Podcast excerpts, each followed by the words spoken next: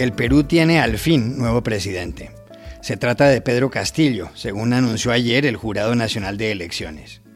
Castillo habló anoche en Lima y le pidió unidad a la candidata derrotada el 6 de junio, Keiko Fujimori.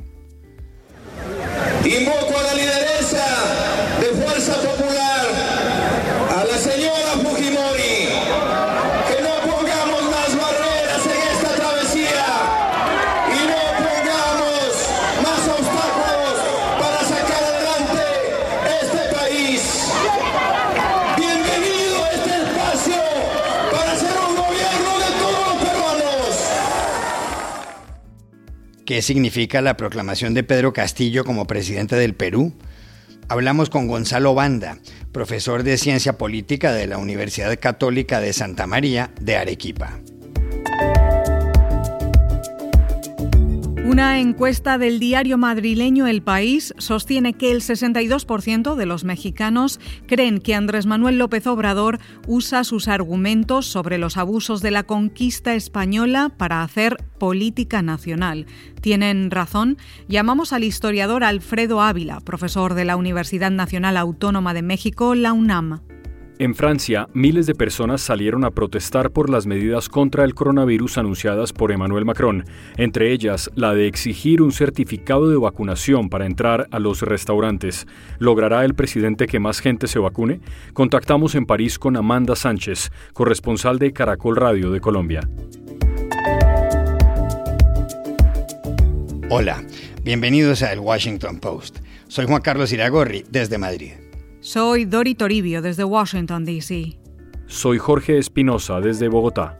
Es martes 20 de julio y esto es todo lo que usted debería saber hoy.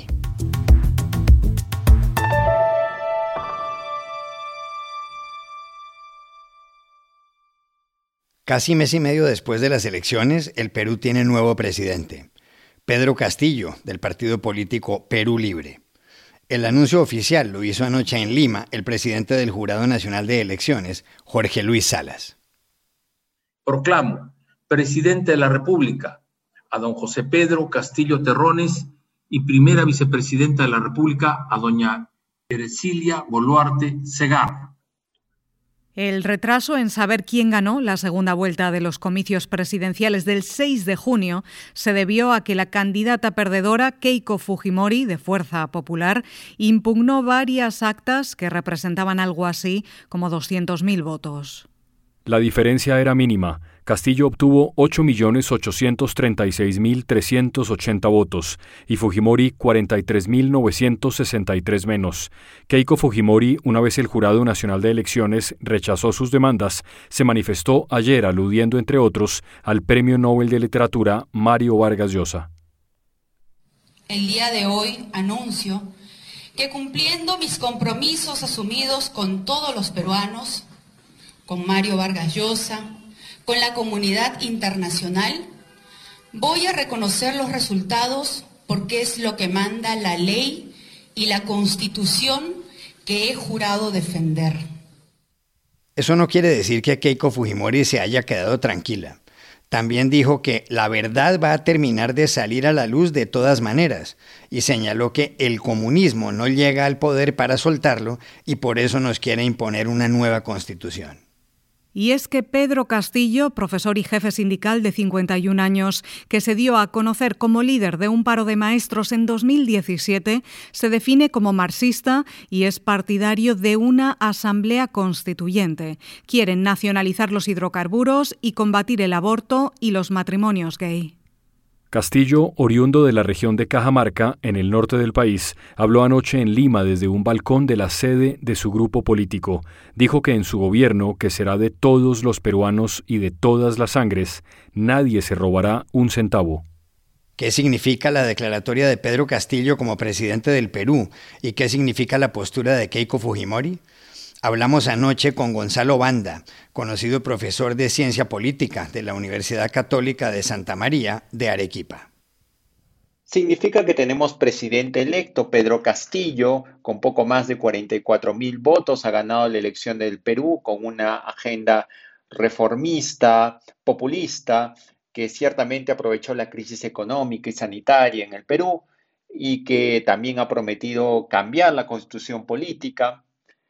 Y significa que también tenemos un conflicto a la vista, porque si bien Keiko Fujimori ha dicho que ha reconocido las elecciones o que va a reconocer los resultados de las elecciones, ha llamado a la elección de Castillo como una elección ilegítima, lo cual nos lleva a un ambiente también de polarización de conflicto potencial, como ya sucedió en el 2016 que seguramente se va a visibilizar en los próximos días, ¿no?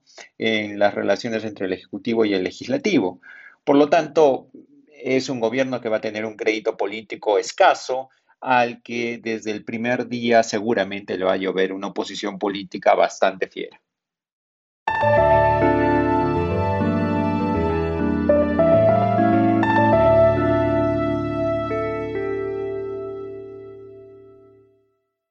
En México va y viene el debate suscitado por una carta que el 1 de marzo de 2019 le envió Andrés Manuel López Obrador al rey Felipe VI de España. En ella, el presidente le dice al monarca que el Estado español debe admitir su responsabilidad histórica en la conquista. La conquista se realizó mediante innumerables crímenes y atropellos, escribió López Obrador, que agrega que se cometieron innumerables violaciones a las leyes vigentes, como instaurar la esclavitud y usurpar las tierras de los naturales, es decir, de los indígenas. En el texto, el presidente mexicano subraya que uno de los actos reprobables más emblemáticos de los españoles fue el encarcelamiento y asesinato de Cuauhtémoc, último mandatario azteca en 1525. La semana pasada López Obrador volvió a mencionar la carta. Envió una carta que hasta podríamos ponerla ahora de manera respetuosa y no tienen ni siquiera la delicadeza de responderla. La carta ha vuelto a cobrar vigencia cuando falta poco para que se conmemoren los 500 años de la caída de Tenochtitlán, la capital del Imperio Mexica. Fue el 13 de agosto de 1521 cuando el conquistador Hernán Cortés logró apoderarse de la ciudad. Cortés había desembarcado en las costas de Veracruz en abril de 1519. El domingo pasado, el diario El País de Madrid publicó una encuesta sobre López Obrador y todo este asunto. Fue elaborada por la firma Simo. En ella, el 62% de los mexicanos consideran que el presidente está usando la conquista para hacer política nacional. ¿Tienen razón quienes opinan de esta forma? Para saberlo, llamamos al historiador Alfredo Ávila, profesor de la Universidad Nacional Autónoma de México, la UNAM. Pues me parece que ese 62% tiene toda la razón. El presidente está haciendo un uso político del pasado, lo cual no es excepcional. Todos los gobiernos, y, este en particular, eh, recurren a la historia para legitimar sus posiciones políticas presentes. En este caso, eh, la conquista es un pretexto también para un ajuste de cuentas del gobierno mexicano con las inversiones españolas y con la, diplomacia de, ese país europeo.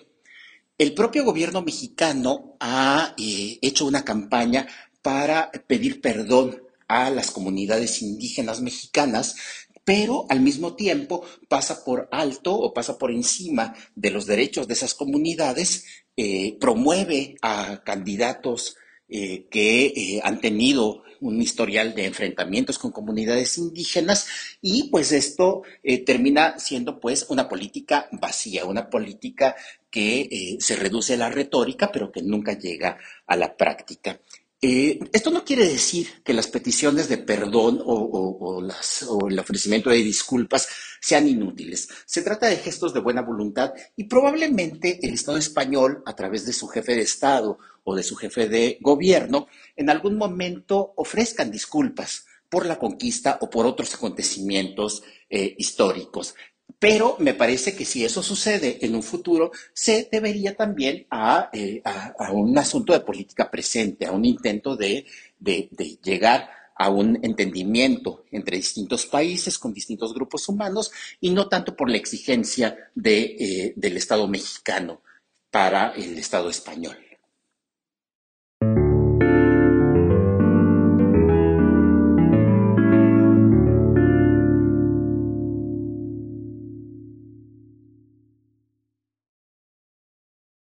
En Francia, casi 120.000 personas salieron el sábado a protestar por las medidas contra el coronavirus anunciadas hace una semana por el presidente Emmanuel Macron. Unos 20.000 manifestantes marcharon en París y el resto en más de 130 ciudades y pueblos. Algunos compararon las nuevas medidas con las de un régimen dictatorial, otros dijeron que se sentían en la Alemania de Hitler, otros que el gobierno los está señalando casi como los nazis a los judíos, con una estrella amarilla. Macron, alarmado por el aumento de los contagios, dijo el lunes 12 de julio que las personas que quieran entrar a un restaurante, a un bar, a un café o a una sala de cine, así como tomar un tren de largo recorrido, deben cumplir ciertas condiciones.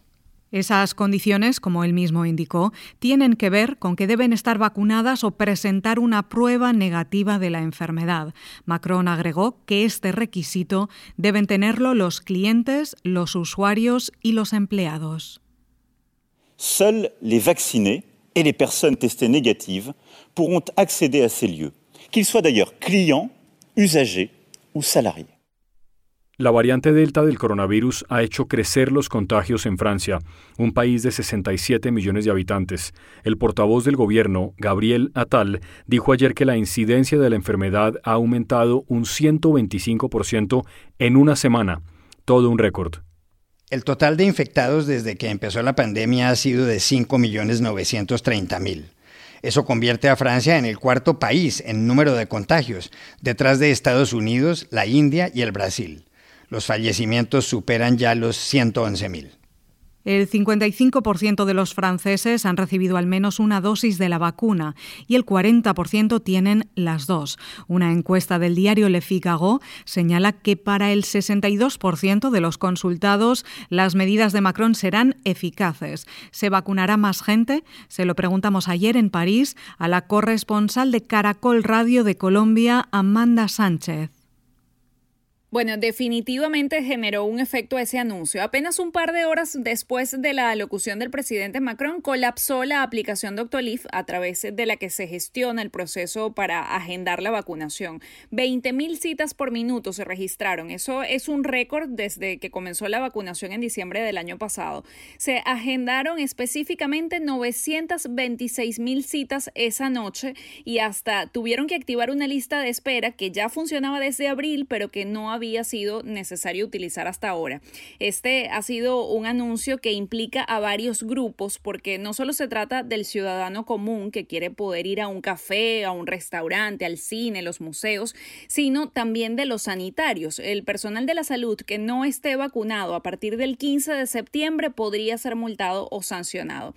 Ya es cada vez más común escuchar, al menos aquí en las calles de París, que la vacuna se ha convertido en un requisito para llevar una vida un poco más similar a la que teníamos antes de la pandemia.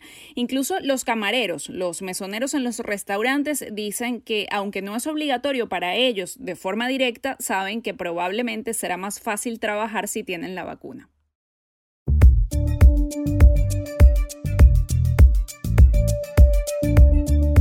Y estas son otras cosas que usted también debería saber hoy. Colombia contiene la respiración ante un nuevo paro nacional convocado para hoy en la celebración del Día de la Independencia. El comité organizador, con el apoyo de parlamentarios opositores, presentará algunos proyectos de ley ante el Congreso, que comenzará su última legislatura. En las protestas que se iniciaron el 28 de abril hubo marchas pacíficas y también vandalismo. Un informe de la Comisión Interamericana de Derechos Humanos recogió denuncias sobre al menos 50 muertos, muchos de ellos civiles a manos de la fuerza pública. El primer ministro interino de Haití, Claude Joseph, presentará su dimisión por el bien del país, según aseguró en una entrevista con este periódico The Washington Post. Se espera que ceda el poder hoy martes a Ariel Henry, quien fue designado para ocupar ese cargo poco antes de que el presidente Jovenel Moïse fuera asesinado el pasado 7 de julio. Henry, un neurocirujano de 71 años, nunca fue investido y cuenta ahora con el respaldo de las Naciones Unidas y de la Organización de Estados Americanos, la OEA. Dos noticias sobre Estados Unidos. La primera, Wall Street registró ayer una de sus peores caídas del año por el miedo al avance de la variante Delta del coronavirus, un desplome que se vivió también en las bolsas europeas. La segunda, en la Florida, un hombre llamado Allard Hodgkins fue sentenciado a ocho meses de prisión por participar en el asalto al Capitolio de Washington el 6 de enero. Es la primera condena por un delito grave en relación con este caso, en el que hay más de 500 personas imputadas. Y aquí termina el episodio de hoy de El Washington Post, El Guapo. En la producción estuvo Cecilia Favela. Por favor, cuídense mucho. Y pueden suscribirse a nuestro podcast en nuestro sitio web, elwashingtonpost.com, seguirnos en nuestra cuenta de Twitter, arroba el post, y también nos encontrarán en Facebook, buscando el Post Podcast. Chao, hasta la próxima.